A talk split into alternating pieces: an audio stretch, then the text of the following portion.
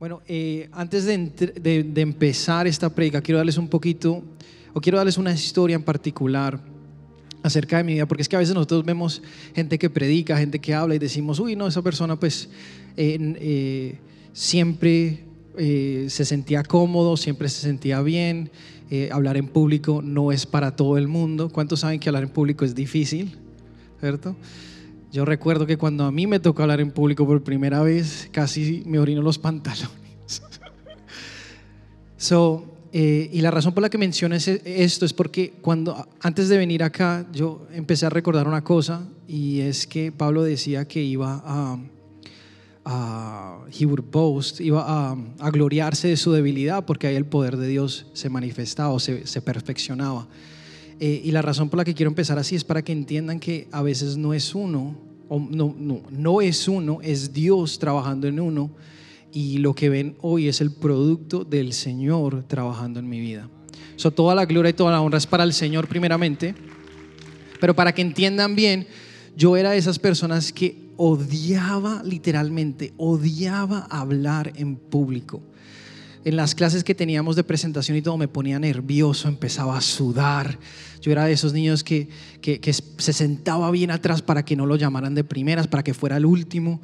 Y cuando eh, mis compañeros se demoraban mucho eh, y nos tocaba esperar hasta la próxima semana, yo me regocijaba. Yo decía, gracias, porque no me toca presentar esta semana, sino la próxima. Tengo más tiempo para, para que no tenga que presentar. Era algo que la verdad que realmente eh, me incomodaba. Entonces el día, un día cuando el Señor me llamó y me dijo que iba a ser predicador, casi si me caigo de para atrás.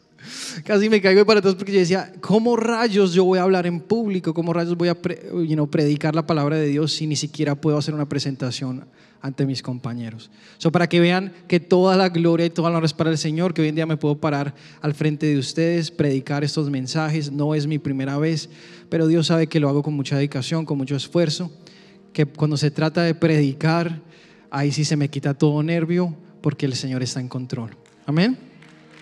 Ok, so empezamos. Eh, si me pueden dar un poquito de piano atrás, por favor. Eh, no me gusta predicar a solas porque me siento solo, aunque no estoy solo, estoy con ustedes y el Señor siempre está conmigo. Siempre me gusta eh, usar un poquito de música atrás de fondo. Pero aún así, eh, el mensaje de hoy se llama Enfocarse es un superpoder. Y la razón por, la que escogí este mensaje es porque últimamente he estado trabajando con un coach. Un coach es un entrenador, una persona que trabaja contigo. Y ahora eh, yo pensaba que los coaches eran solo para los atletas, ¿no? para aquellos que hacen ejercicio. Y vemos coaches de básquetbol, de soccer, de fútbol, de todos estos diferentes deportes como tal, pero también hay coaches de negocios y yo trabajo en real estate so, o bienes y raíces y yo también tengo un coach que me está enseñando eh, las estrategias que usan y demás.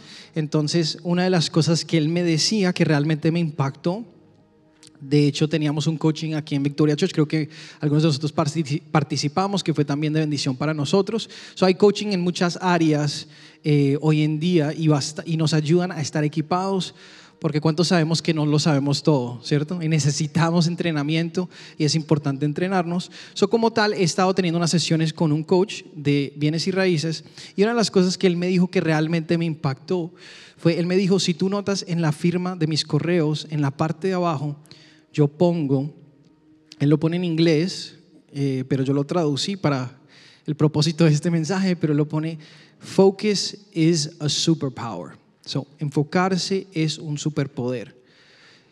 Y entonces cuando él me dijo eso, pues me sonó como un poquito raro. Yo decía, ah, ok.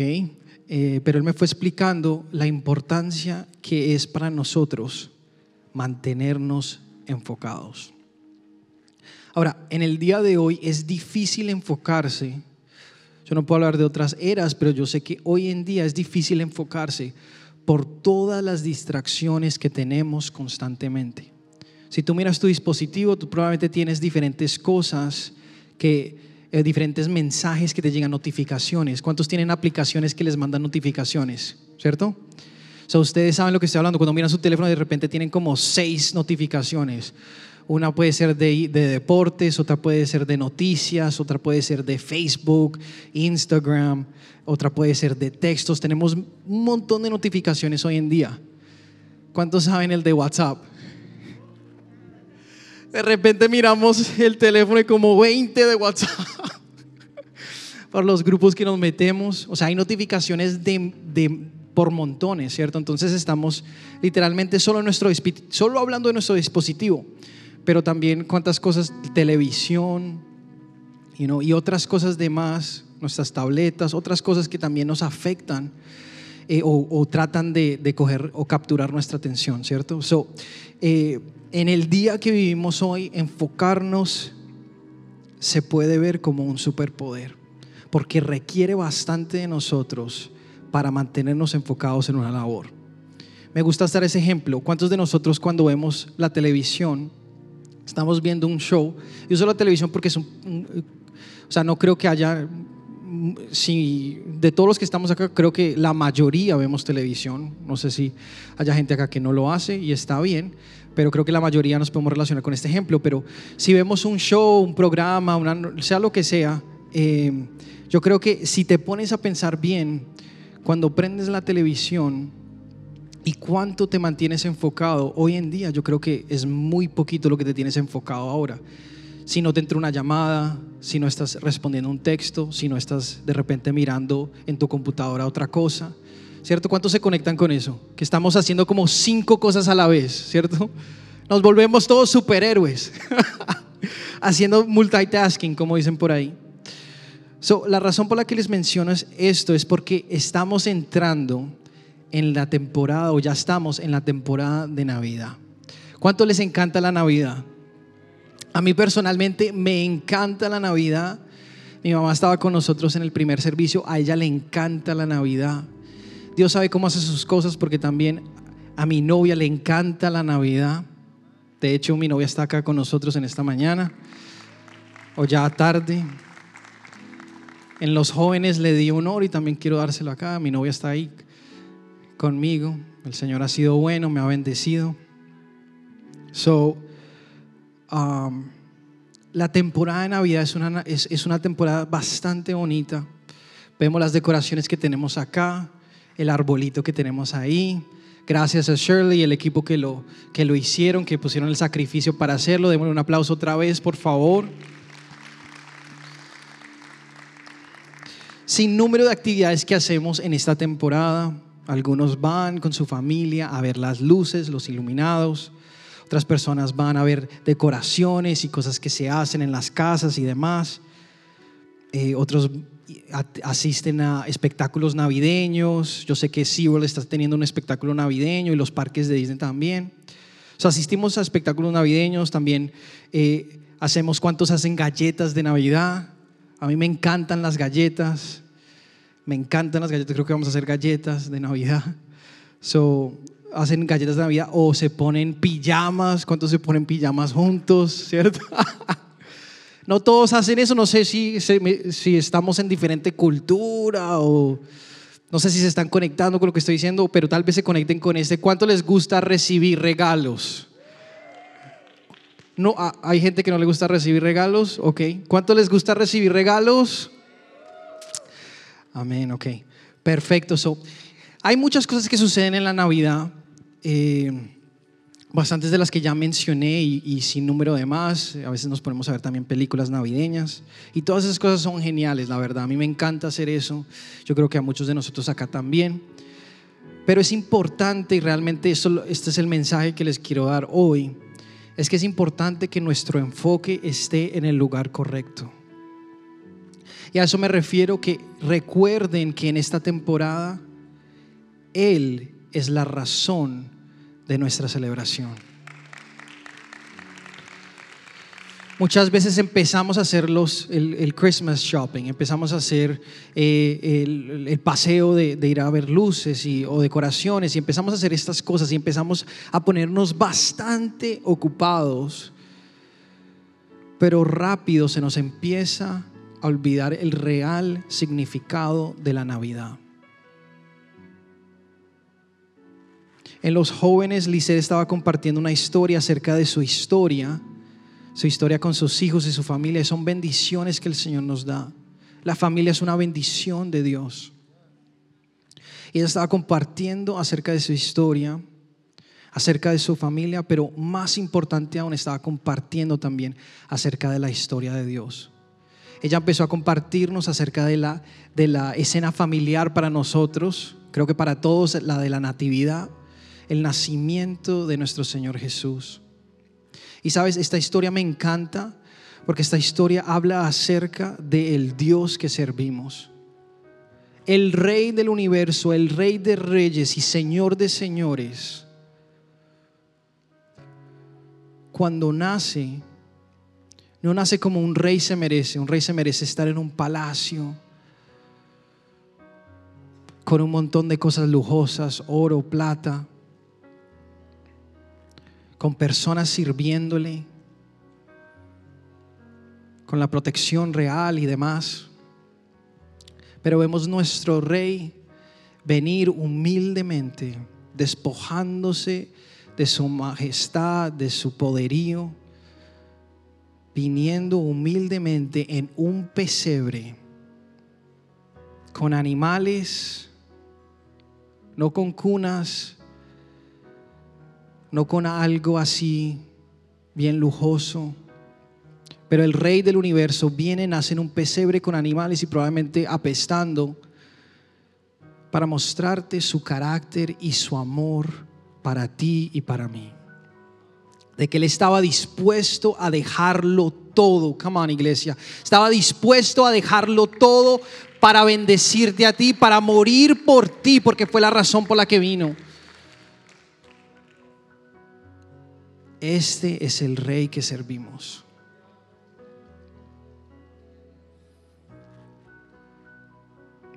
Manso y humilde. Isaías 9:6 me encanta este versículo. Dice, porque un niño nos es nacido, hijo nos es dado, y el principado sobre su hombro, y se llamará y se llamará su nombre admirable consejero, Dios fuerte, Padre eterno, príncipe de paz.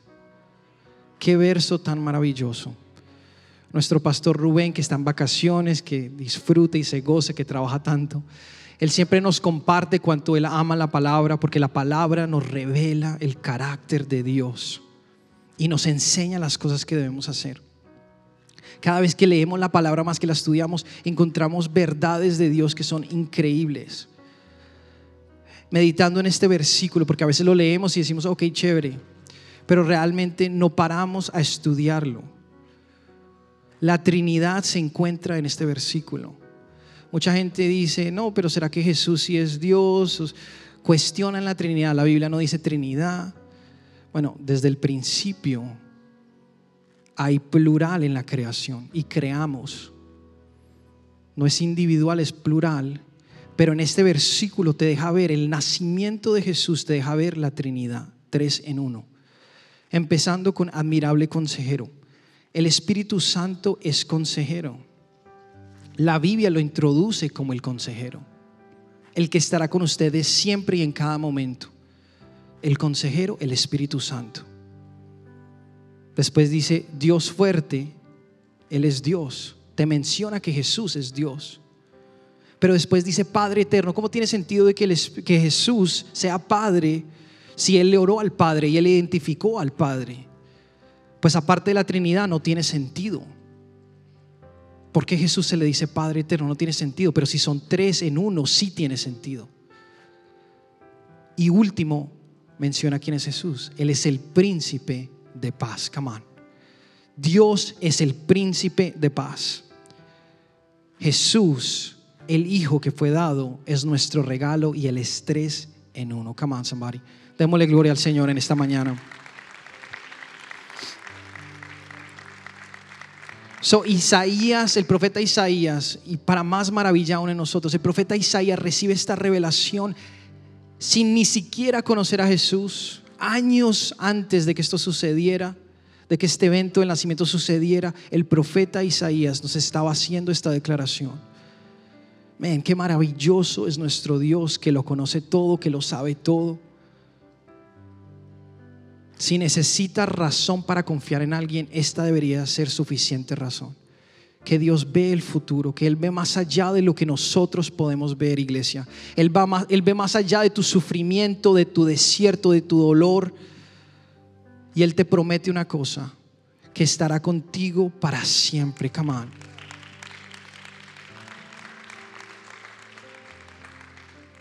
Dios no te abandona, nosotros somos el que abandonamos al Señor. Come on. Dios está siempre cerca de ti eres tú el que tiene que hacer la acción, la iniciación de buscarlo a Él. Esta Navidad enfócate en lo que realmente importa. Más que los regalos, que las luces, que las actividades que vayan a hacer, recuérdense de poner a Cristo en el centro. De hecho, en este momento me arrepiento, Señor, porque a veces hacemos cosas rápido y se nos olvida la razón de la temporada. Cristo es la razón de la celebración esta Navidad. Come on, somebody. Te digo más. La palabra nos dice que por una alma, que por una persona que venga a Cristo y declare que Él es el Señor, mil ángeles regocijan. Si hay una celebración en el cielo por tu vida, ¿Por qué nosotros no, tenemos, no podemos tener una celebración del Señor aquí en la tierra? Come on. Si mil ángeles celebran cuando tú conoces a Cristo, ¿por qué nosotros no vamos a celebrar el Rey de Universo cada año en una temporada? Él es merecedor de nuestra celebración. Si tú ves el significado de la Navidad, la Navidad significa nacimiento. nacimiento. No está hablando de papá. Yo sé que a algunos les gusta y, la idea de Papá Noel y está bien, pero no habla acerca de Papá Noel, no habla de Santa Claus, habla acerca del nacimiento. El nacimiento de una persona y su nombre es Jesús. De hecho, hasta en inglés habla de lo mismo. Christmas, que significa Christ, que es ungido, anointed one, y más que significa asamblea o gathering. Christmas es una celebración de Cristo.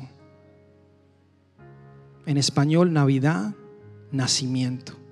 Iglesia, yo no sé si están entendiendo lo que estoy diciendo. son términos que el mundo usa afuera de la iglesia y hablan acerca de lo mismo. Seas creyente o no, tú dices Navidad seas creyente o no, tú dices, vamos a oh, this is Christmas. Algunos cambian a Hanukkah y demás, yo entiendo. Pero aún el mundo usa ese término como tal. Y señalan a lo mismo. Solo hay una persona, iglesia, que cambió la historia para siempre. BC en AD, antes de Cristo, y después de Dida. Edi significa el año del Señor. Come on, ¿quién es el Señor? Mucha gente trata de debatir con esto y dice, no, eso no es así, no sé qué. ¿Cómo le puedes enseñar a un ciego a ver que ese color es rojo si no ve? Pero si tú estás aquí, el Señor te está haciendo una invitación a sí mismo como lo compartió Darinés. El mejor regalo que le podemos dar al Señor esta Navidad es conocerle más. Es extenderle nuestro corazón y decir, Señor, quiero conocerte, quiero saber quién, es, quién eres tú. Ese Señor que me han hablado los demás. Si tú ya lo conoces, conócelo más íntimo esta Navidad. De hecho, les voy a compartir en un momento cómo podemos hacer esto. Les tengo realmente un reto. Porque yo creo que nuestra fe tiene que ser respaldada con nuestra acción. De hecho, si pueden sacar sus, sus dispositivos por un segundo, les quiero dar tres retos para esta Navidad. Otra vez, nuestra fe sin acción está muerta. Cuando Dios le decía a alguien que hiciera algo, o cuando Dios, inclusive cuando Jesús le preguntaba a alguien que, si quería un milagro, que, que quería que hiciera por ellos, y esa persona respondía, Señor, quiero que hagas esto o lo otro. Casi siempre estos milagros iban respaldados con acción. A un hombre le dijo, le puso lodo, le puso saliva con lodo en, en sus ojos y le dijo, ve y lávate. La dirección o la acción era ve y lávate. Él hubiera podido decir, no, no me voy a lavar, ya no. Pero el hombre fue, se lavó y cuando se estaba lavando recibió la vista. Asimismo, yo quiero retarlos hoy para qué? Para que respalden su fe con acción. Si creemos que Jesús es la razón para esta temporada, respaldémoslo con acción. So, los retos que les doy son estos, muy simples. El primero es, ¿cuál es la forma en la que puedes celebrar a Cristo esta Navidad? Es el primero. ¿Cuál es la forma en que tú puedes celebrar a Cristo en la Navidad? Tal vez tú me digas, Brian, pero no sé. Bueno, está bien, yo te voy a dar ideas. Una es, la Navidad es, un viernes, trae tu familia ese domingo. Si tienes invitados, yo tengo familia que va a venir de Colombia, tráelos ese domingo a la iglesia. Invítalos. Esa puede ser una manera en que puedes celebrar a Dios. Recuerden, iglesia, cuando estamos acá es una celebración, alabamos, adoramos al Señor. Eh, otra de ellas puedes encontrar eh, una manera tal vez de, ver una película que abre acerca de la natividad. Esa puede ser una manera que pueden celebrar a Cristo. Juntos como familia, siéntense a ver eh, la película de la natividad.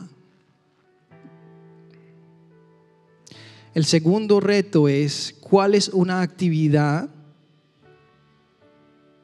en que pueden enfocarse y esto va más específico a algo. La otra es una celebración. ¿Qué celebración? ¿Cómo pueden celebrar a Cristo? La segunda es cómo pueden hacer una actividad en familia. Y a esto voy con tal vez... Eh, alguien estaba compartiendo que ellos hacen una gingerbread eh, house, gingerbread house. So, en vez de hacer una gingerbread house, hagan, ¿por qué no hacen una nativity scene? Con un manger, y lo enfocan en la persona de Jesús, porque eso crea conversación, familia. Esa es una actividad que pueden compartir juntos. Hagan una oración juntos como familia. Van a comer la cena de Navidad, paren, reúnan a la familia, hagan una oración dándole celebración al Señor, dándole honra y gloria al Señor. Esa es otra actividad que pueden hacer. Como les digo, ustedes pueden hacer cualquier actividad que ustedes quieran que, sean creativos, está bien, no hay problema. Solo son sugerencias, pero pueden hacer cualquier actividad donde, donde, donde pongan a Jesús en el centro.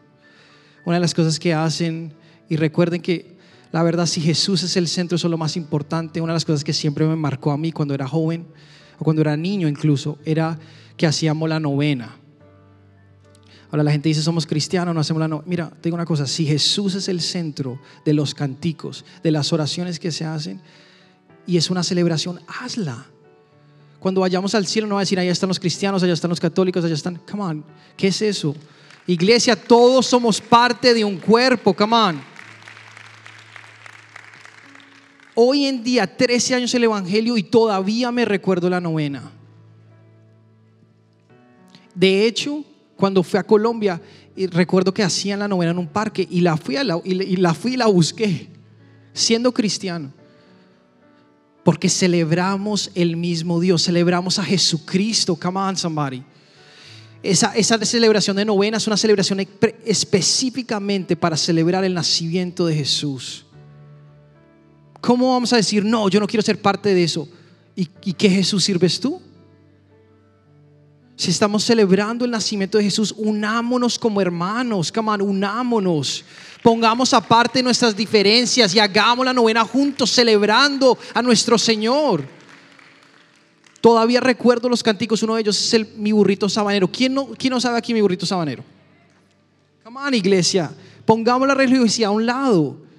Unámonos como un cuerpo de Cristo, que Cristo viene por una iglesia unida y madura. Come on, somebody. Y Cristo viene pronto no tenía idea acerca del fenómeno que va a suceder que mencionó ella. Estaba mirándolo atrás porque yo decía, oh my gosh. El Señor nos está mandando un mensaje, iglesia, de que Él viene pronto. Come on. Te lo está anunciando hasta por los cielos. Por favor, no cierres tu corazón que no sabemos cuántos días tengamos antes de que venga el Señor Jesús por nosotros. No cierres tu corazón. El Señor es la mejor decisión cuando lo acepté, es la mejor decisión que yo he tomado en toda mi vida. Nunca, escúcheme bien, nunca he dicho qué error que cometí. No les digo que todo ha sido fácil, no, han sido momentos duros de lucha, porque Dios nos llama a ser guerreros del Señor. Pero una cosa que sé es que Dios no me ha fallado, que Dios ha permanecido fiel y que hoy en día yo me paro aquí predicándoles a ustedes porque he perseverado en el Señor, porque el Señor sigue siendo fiel. Come on. Como les digo, el Señor no te promete que no vas a pasar momentos duros, temporadas duras, pero sí te promete que va a estar contigo hasta el final. Come on. Tercer reto, y este es mi favorito, es qué regalo le vas a dar a Jesús esta Navidad. Nosotros siempre queremos regalos y queremos cosas, pero ¿cuándo le damos un regalo al Señor? Darines compartió algo muy bonito. Si tú no conoces al Señor, si realmente no conoces al Señor, el mejor regalo que le puedes dar esta Navidad es conocerlo, es abrirle tu corazón. Yo te dije algo hace poquito, mil ángeles regocijan. Hay una celebración en el cielo cuando tú aceptas a Cristo. Dale hoy a Cristo una razón para celebrarte. Ese es el mejor regalo que tú le puedes dar a Jesús si no lo conoces. Extenderle tu corazón. Si tú ya lo conoces, ¿sabes cuál es otro bonito que puedes darle? Pasar tiempo con Él. Jesús quiere pasar tiempo contigo, familia. Nos ponemos tan religiosos que decimos, no, Él solo quiere que yo ore. Que... Sí, pero la mayoría del tiempo cuando estamos orando estamos hablando y hablando, hablando y no paramos. Jesús quiere pasar tiempo contigo donde tú simplemente estás disfrutando de su presencia y Él está disfrutando de la tuya. Eso es relación, come on. De hecho, les digo más, termino con esto de mi cumpleaños, que no fue hace mucho, estaba trabajando, que era un lunes. Estaba ocupado trabajando. Como muchos de nosotros hacemos, ocupados trabajando. Y en un momento en el día el Señor me dijo, de tu cumpleaños simplemente quiero pasar tiempo contigo. Así como un pensamiento, iglesia, como se los estoy diciendo, se me vino. Un pensamiento en la mente. Y yo sabía que era el Señor porque no hay manera que yo piense en eso solo. ¿Cómo me voy a invitar yo a pasar tiempo con Dios solo? O sea, cuando estoy trabajando y estoy pendiente en mi quehacer. O sea, me paré por un segundo y se me vino eso a la mente. Y yo sabía que era el Señor el que quería hacer esa invitación. De mi cumpleaños, lo único que el Señor quería que yo hiciera era pasar tiempo con Él. Ya había pasado tiempo con mi familia, ya había pasado tiempo con mis amigos. Ahora el Señor quería pasar tiempo conmigo quería bendecirme a mi cumpleaños. Come on. Dios se bendice cuando pasamos tiempo con Él, iglesia. ¿Saben qué hice? Bueno, me distraje, le dije, sí, Señor, cuando termine de hacer esto, me distraje, me puse a hacer otra cosa, porque hay tantas distracciones, como yo le digo, enfocarnos es difícil. Me distraje y por poco se me olvida. No, de hecho se me olvidó. Después en el baño el Señor me recuerda, recuerda que tú aceptaste una invitación a pasar tiempo conmigo. Y yo dije, sí, Señor, no, no, lo voy a hacer ya porque de hecho si no se me olvida otra vez. Ese mismo momento fui a pasar tiempo con el Señor y les digo, le voy a decir exactamente lo que hice, porque a veces dice, ¿qué significa eso? ¿Qué es pasar tiempo con Dios? Ok. Puse música y me senté ahí y no hice más. No me puse, Señor, gracias. No, me callé, puse música, me senté y reconocí que Dios es quien dice que es y le di espacio y le di tiempo. Y en ese momento el Señor, cuando es una invitación del Señor, escúchame bien, cuando es una invitación del Señor, el Señor llega. Empecé a sentir la presencia de Dios en ese lugar. Me sentí refrescado como lo siento inclusive en este momento predicándoles. Dios es real, familia. Dios es real y Él quiere pasar tiempo contigo. Sentí paz, sentí el amor de Dios llenar ese, ese, lugar. Y si tú no sabes lo que significa, toma ese paso de fe. Sentí que el ambiente cambió. Una de las cosas que me recuerdo de la iglesia católica es que cuando tú entras, obviamente no puedes decir nada. Todo el mundo es. Pero se siente una paz. Come on. Seamos honestos. Se siente una paz. Yo en el mundo, sin conocer a Cristo, y entraba a la iglesia y sentía paz. A eso es lo que me refiero, iglesia. Que tú estás en tu cuarto, reconoces al Señor y el ambiente cambia. Sientes que cambia algo y que el peso que tenías se te va. Esa es la presencia de Dios manifestándose en tu vida. Amén. Les invito a que nos paremos, vamos a orar. Y así mismo familia, yo quiero terminar con una canción porque sé que es apropiado también adorar. Con el enfoque correcto, que la razón para la temporada es el, es el Señor, es Jesucristo. Quiero terminar con una canción para que así mismo, enfocados en Él, le adoremos.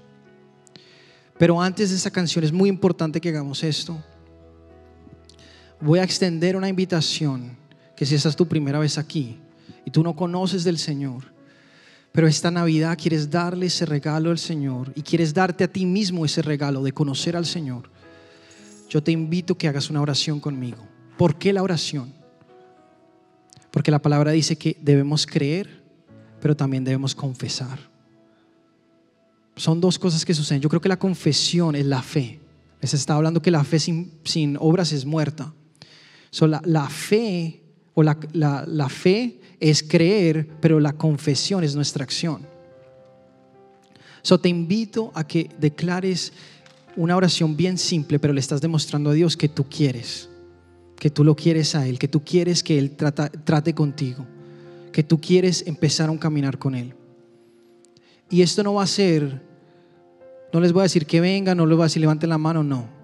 Somos un cuerpo, iglesia, entendamos eso. Somos un cuerpo, todos nos representamos acá.